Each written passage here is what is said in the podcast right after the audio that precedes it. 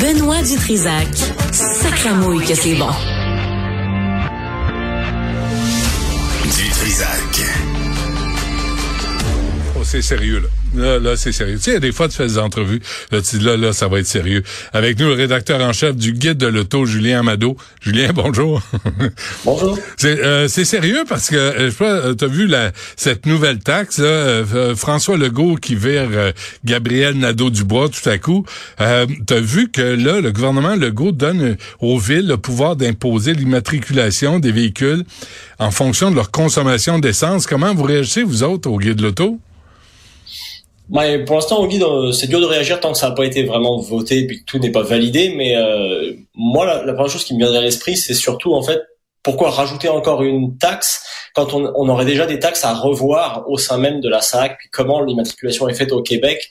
Je pense qu'il y aurait déjà à creuser de ce point de vue-là, et peut-être ce serait plus équitable aussi pour les citoyens d'avoir une Mmh. taxe qui soit la même pour tout le monde, parce qu'on pourrait imaginer par exemple que deux personnes qui roulent avec un, je sais pas, un Ford F150 avec un gros moteur se diraient bon bah si je vais habiter à tel endroit ça va me coûter 60 dollars mais si j'habite à un autre endroit ça va me coûter 120 parce qu'il n'y a pas de limite d'après ce que ce que j'ai compris Ouais. donc c'est sûr que ça soulève une question aussi, c'est que est-ce que c'est vraiment équitable pour les citoyens qui conduisent le même véhicule Euh, S'ils habitent, euh, genre n'importe quoi, à Montréal, ça va leur coûter 60, mais à Laval, ça va leur coûter 140. Enfin, ça a aucun sens quelque part. C'est c'est curieux parce qu'on on est tous dans la même région.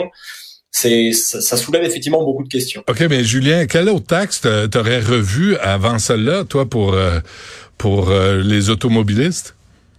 Euh, Je pense que la première, c'est celle sur la cylindrée, parce qu'aujourd'hui, il y a une surtaxe pour les véhicules qui ont plus de 4 litres de cylindrée.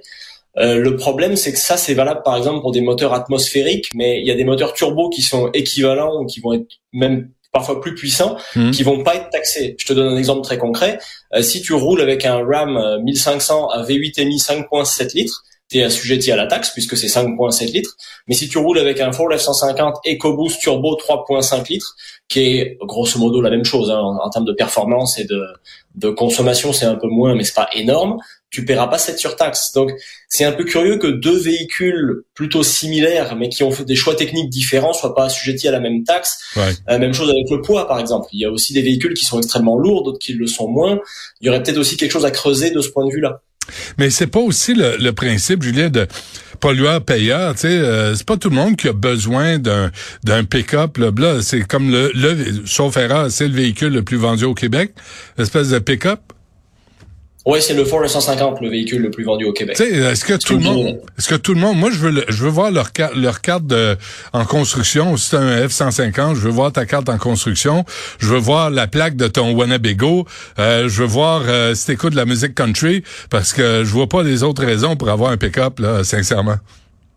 Ben, il peut y avoir d'autres exceptions, mais il peut y avoir aussi d'autres métiers qui le nécessitent. Mais euh, c'est sûr aussi que ce genre de taxe, faudrait pas justement taxer des gens qui n'ont pas le choix d'avoir ce véhicule-là. Je pense par exemple même à des familles nombreuses. Si on leur dit, bah là, vous avez une fourgonnette à 8 places, mais c'est c'est un gros V6, puis ça consomme 15 litres au 100, on va vous surtaxer.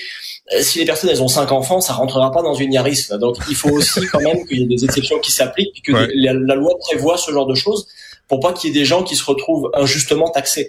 Donc c'est peut-être pour ça aussi que ce serait intéressant de tout recommencer à zéro et de reprendre une taxation plus juste pour tout le monde avec justement le poids du véhicule, sa consommation, la pollution, est-ce qu'il est électrique, est-ce qu'il est hybride, est-ce qu'il est gros, est-ce qu'il est petit, est-ce que ma situation familiale fait que j'ai besoin d'un gros véhicule ou est-ce que c'est pas nécessaire? Puis il faudrait quand même qu'on me laisse la liberté de les acheter aussi parce que si on me dit moi demain bah t'es célibataire donc t'achèteras plus de V8, c'est un peu liberticide. Si Hmm. je veux payer une surtaxe pour ça, je suis quand même libre de, de le faire. Mais en même temps, on, on a- on a collectivement une responsabilité là. On n'est pas. Je, je comprends que si, la Chine et l'Inde décident de continuer euh, de polluer, on n'a pas un gros, un gros, une grosse incidence sur euh, les changements climatiques. Mais personnellement, est-ce qu'on n'a pas une responsabilité d'essayer de réduire la consommation de d'essence qui crée les gaz à effet de serre? Bah, de toute façon, de diminuer la pollution atmosphérique, même chez nous, dans les grandes villes, ça peut pas nuire de toute manière. Ça, ça peut pas être une mauvaise chose si l'air qu'on respire est meilleur. Ouais. Mais il faut voir aussi que ce soit fait justement de manière équitable, parce que si certaines personnes se mettent à payer des sommes astronomiques alors qu'ils n'ont pas vraiment le choix d'avoir tel ou tel véhicule, ça va créer de la grogne euh, assez légitimement finalement. Mhm. Puis le- la deuxième affaire aussi, c'est pareil. Est-ce qu'on a un véhicule polluant, mais combien on l'utilise par année? Euh, nous, au guide de l'auto, on a aussi beaucoup de véhicules euh, antiques, de collection par exemple, c'est souvent des véhicules qui sont polluants et qui vont être utilisés 500 km, 1000 km par année. Est-ce que ça vaut vraiment la peine d'être taxé, d'être surtaxé 12 mois par année quand c'est des véhicules qui sortent pour aller manger une crème molle euh, de juin à août? J'exagère à peine, mais c'est un petit peu ça. Donc peut-être aussi il y aurait une possibilité d'avoir une, je sais pas, peut-être une taxation sur à quel point j'utilise le réseau routier, à quel point je pollue avec mon véhicule et euh, comment en fait je me place globalement dans la société avec mon ou mes véhicules? Ouais. Puis en même temps, là, Julien, euh, tu sais, là, on parle des pick-up, on parle des, des VUS, mais il y a tous les muscle cars, il y a tous les, tu sais, les, les, les Maserati, puis les, des, des, voitures. Moi, je comprends pas qui font du bruit. Moi, je taxerais le bruit là, de ces poubelles-là que je déteste, que je détruirais avec un bulldozer. Mais il y a, y a la pollution atmosphérique, il y a la pollution du bruit. Est-ce qu'il serait pas temps de dire, on n'est peut-être pas en Russie, mais est-ce qu'on euh, a besoin d'endurer, tolérer des, des automobilistes qui se fichent complètement des autres? Ben, le bruit, c'est encore une autre question, effectivement. Puis euh, je pense qu'il y a personne qui a le goût d'avoir un, un, char qui pétarade en passant devant chez soi à 8 heures le matin ou à 23 heures. Là, ça, c'est certain. Mais ça, c'est un peu une autre question. Mais le, le fait d'avoir un véhicule, le fun, bah nous au guide, c'est quelque chose qu'on aime aussi beaucoup là, malgré tout.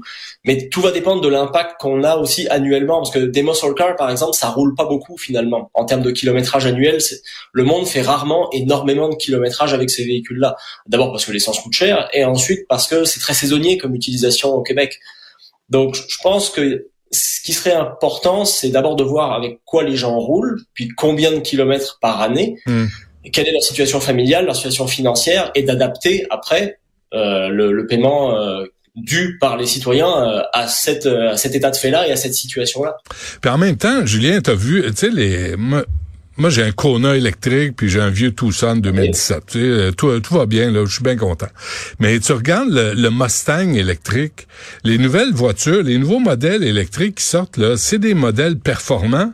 Tu peux triper vitesse euh, sans avoir à polluer, euh, comme si on utilisait même les pick-up électriques, non? Euh, c'est possible, c'est pas le même, euh, c'est pas la même sensation. C'est plus des accélérations très franches. Effectivement, c'est une tenue de route euh, le fun, mais c'est très pesant. C'est des véhicules qui sont très lourds aussi. Donc ça, ça a aussi une incidence sur l'état des routes, par exemple. Hmm. puis il y a des véhicules, notamment les camionnettes électriques, c'est des véhicules qui vont dépasser les 3 tonnes. Donc là, on parle de véhicules vraiment extrêmement lourds. Ça aussi, ça a un impact sur la qualité de nos routes, par exemple. Donc il faut et même chose, finalement, acheter un véhicule électrique, un gros camion électrique avec une énorme batterie qui va faire deux ou trois fois la batterie d'une petite voiture électrique. Si j'en ai pas besoin, c'est pas parce que c'est électrique que ça devient vertueux.